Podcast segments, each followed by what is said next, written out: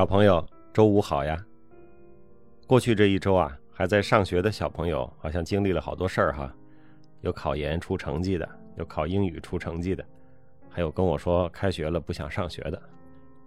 先祝贺一下考得好的小朋友，也要跟没考好的小朋友说一声没事儿，正好利用这个机会呢歇口气儿，再看看自己选择的方向。有时候这扇门打不开，就说明你真是敲错了。审视之后啊，如果你还坚定这个方向，那就再去打磨打磨你手里的那把钥匙，是你的门总会打开的。一经一史公众号啊，我们增加了一个新栏目，叫“史律明信片”。我先谢谢那些提问的小朋友哈，因为没有这些问题呢，我还真不知道写点什么。其实大家想看我写的回复，更想看小朋友的问题，因为在这些问题中啊，你会发现。原来，无论一个人有什么样的经历、背景或者成就，有许多的焦虑和不安，它都是相通的。人有时候啊，就怕钻牛角尖儿，是吧？特怕觉得这个问题啊，就是我独有的，我独自面对的。明信片除了能跟大家分享一些我的思路之外呢，更重要的是让小朋友知道，你焦虑的、发愁的，还有你对自己不满的那些事情，其他人一样也都有。有时候呢，我们也不太需要什么安慰，是吧？只是说一句“我理解你的感受，我也有这个困扰”，这就很能安慰人，就能让你不再跟自己较劲了。有小朋友问，公众号怎么没有显示留言的功能啊？这是因为微信没有开放新公号的留言，这个暂时是没办法解决的。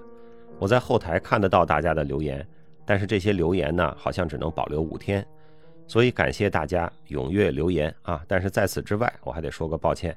如果小朋友有问题，还是请你发邮件给我，因为公众号的留言呢，保留的时间太短了。也有小朋友问啊，说大爷你进步挺快呀，是不是有人帮你做这些自媒体的事儿呢？啊，在此统一回答一下啊，没有，所有的这些进步呢，都是大爷在读书锻炼之余啊，在热心的小朋友的帮助下自己摸索出来的。所有的回复啊，每个字儿、每个表情都是我回复的。哎呀，这样说以后怎么找临时工背锅呢？算了，再说吧。如果以后哈有人帮我做啊，我也会事先说明，一个是对听众和读者小朋友负责，另外呢，谁帮我做的也应该给人家展示出来，是不是？哪怕就像 offer 节目最后啊那么快那么密的那个职员表呢，那也得展示一下。今天我们接着说 offer two 啊，我们先不着急讲第一集的剧情。先给大家聊聊这个综艺的基础设施，还有一些这个真人秀的拍摄的一些思路啊，就是我体会到的啊一些导演的思路。这个节目的拍摄场地呢是上海中心的二十四层，这个二十四层啊，先要坐电梯啊，从一楼到二十二层，然后再转一个电梯到二十四层。为什么要说这个事儿呢？因为二十二层啊很重要，有的时候候场的就要在二十二层先待一会儿。因为你坐电梯到二十四层，电梯门一开，你就进入拍摄区域了啊，所以不该你进的时候，你可能要在二十二层等一会儿。实习生下班之后，也都是带着麦克，这个跟正常下班一样，进电梯下到二十二层，再把麦克摘下来还给在那里守株待兔的录音老师。那二十四层的这个拍摄区域吧，大概是这个整层的三分之一左右，剩下的地方呢就是后台，啊，有监控区。设备区、化妆区、休息区，还有会议室等等。拍摄区域呢，就是大家在节目里看到的那部分。为什么一个摄像机都看不到呢？因为摄像机都藏在那些单向玻璃的后面啊。单向玻璃就是从这边能看过去，从那边看回来是看不过来的，就像一个镜子一样啊。大家有时候看过电影里那些审讯室是吧？都是那种单向玻璃。你看到的那个拍摄的办公室里啊，几乎所有的玻璃都是单向玻璃。后面都有可能有摄像机。我坐的那个办公室，我的正面、后面那些玻璃后边也都有摄像机。摄像老师呢，藏在那个夹壁墙之内啊，他们行话叫藏人间。这摄像老师啊很辛苦，为了防止镜头的反光，在那个单向玻璃后面，摄像老师和他的机器啊都要被黑色的幕布盖住，所以一天拍摄下来，我感觉应该就好像在井下挖了一天煤差不多。就这样隐藏起了摄像机啊，让人不知道是否现在有机器在拍你，你也不知道从哪个角度机器在拍你，是吧？目的就是为了让你的表现比较自然。但是拍摄回来之后哈，好长时间我都有一种后遗症，我对着家里的镜子刷牙，我都觉得那镜子后面有人在拍我。前台和后台的通道呢，就是两个厕所门啊，这两个门推开之后就是后台。当然，往前你走两步也会有真的厕所。要是哪集你发现啊，我怎么从女厕所里出来了啊，并不是说我的性别认知临时出故障了，而是我从后台回来啊，我懒得多走几步去男厕所门再出来。大家看到实习生用的那个电脑啊，那个电脑屏幕其实是很小的。因为给大家配个显示器啊，就会挡住实习生的脸，就不方便拍摄。所以实习的同学们呢，在那么小的屏幕上啊做文件啊，这个从头到尾的同学是做了一个月的，那是很费眼睛的。而且因为安全啊，还有系统的限制，实习生当时是无法使用那个 Outlook 软件的，他们的邮件都是在网页版的 Outlook 在看在写，也是很不方便。所以像什么君和的和写错了呀，或者什么谁发错邮件了。这都是难以避免的小事情啊，主要还是劳动工具啊，或者说我们律师手里的兵器不趁手造成的。大家也知道，节目里用的案例呢，并不是我们熟悉的案例，是吧？导演选择这些案例呢，是因为他们能引起社会的讨论啊，很多都是这个当下的热点话题，而且非专业的观众呢，也能比较快的理解。我觉得这个其实非常重要，因为我后来在看播出的节目的时候啊。有些案例是我自己布置过的，我自己点评过的，我都想不起来，我都要仔细想想是怎么回事何况就是在音频上第一次看的观众，是吧？常常有人问我说：“你们拍这个真人秀有剧本吗？”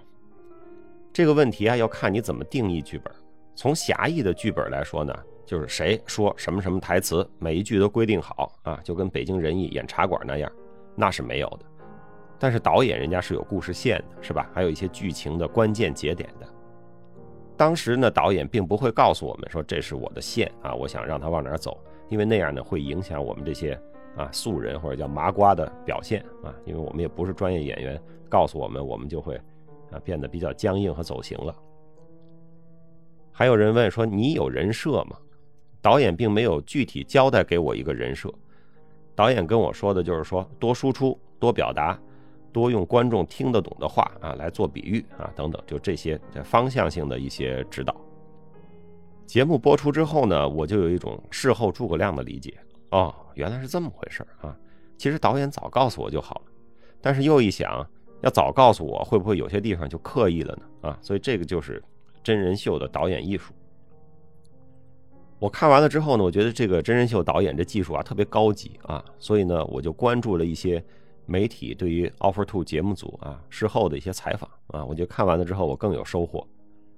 我呢收集了一些导演在公开采访时讲的这个拍摄思路啊，也包括后面一些剧情的关键节点他们的一些想法。呃，今天说不完，我可能到时候结合这个剧情和呈现出来的这个故事，到时候再给大家讲。我们先今天来说说这个导演的拍摄思路哈，我收集了那么几条，这是导演在公开采访里讲的。导演说呢。他们最早呢，就是先做策划方案，把整个节目的这个模式和框架先列出来，在这个基础上，再去把人物画像做出来。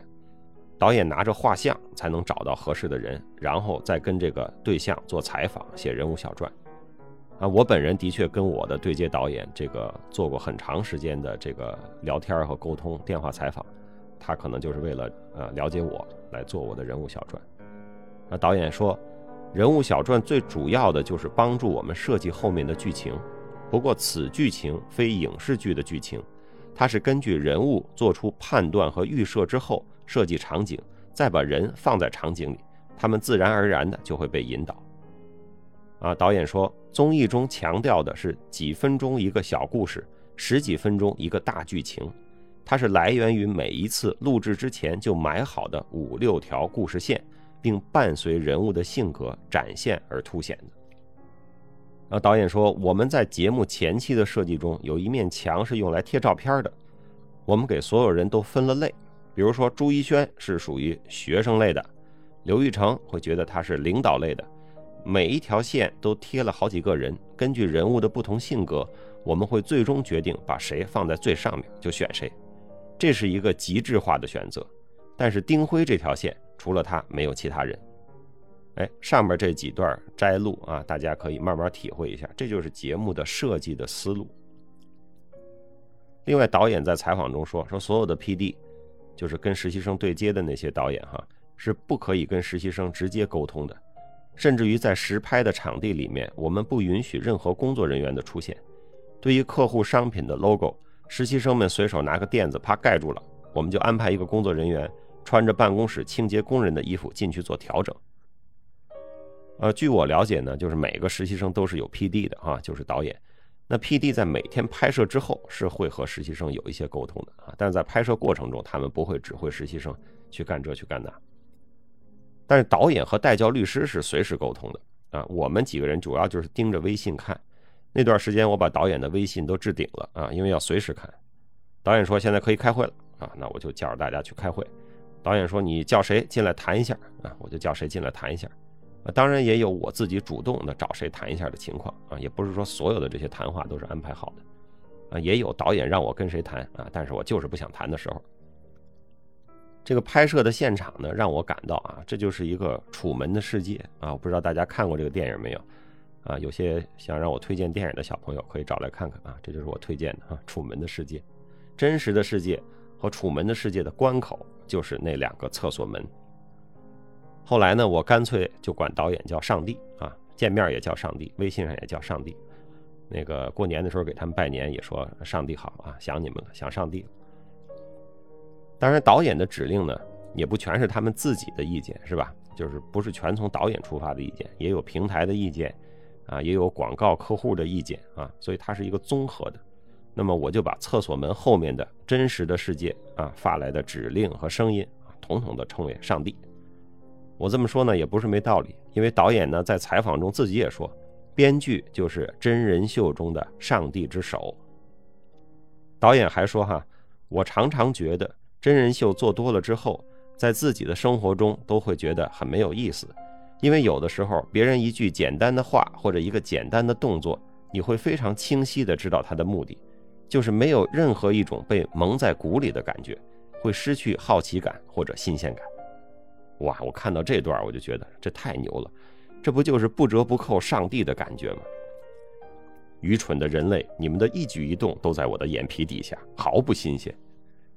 那小朋友听听，是不是这当导演的感觉很爽啊？好吧，这周我们就把该铺垫的先铺垫完啊，下次我们就一起看看第一集啊。如果你对第一集还有什么问题，尤其是大家在职场中表现出的一些，你不知道这个这样好吗，或者这样合适吗？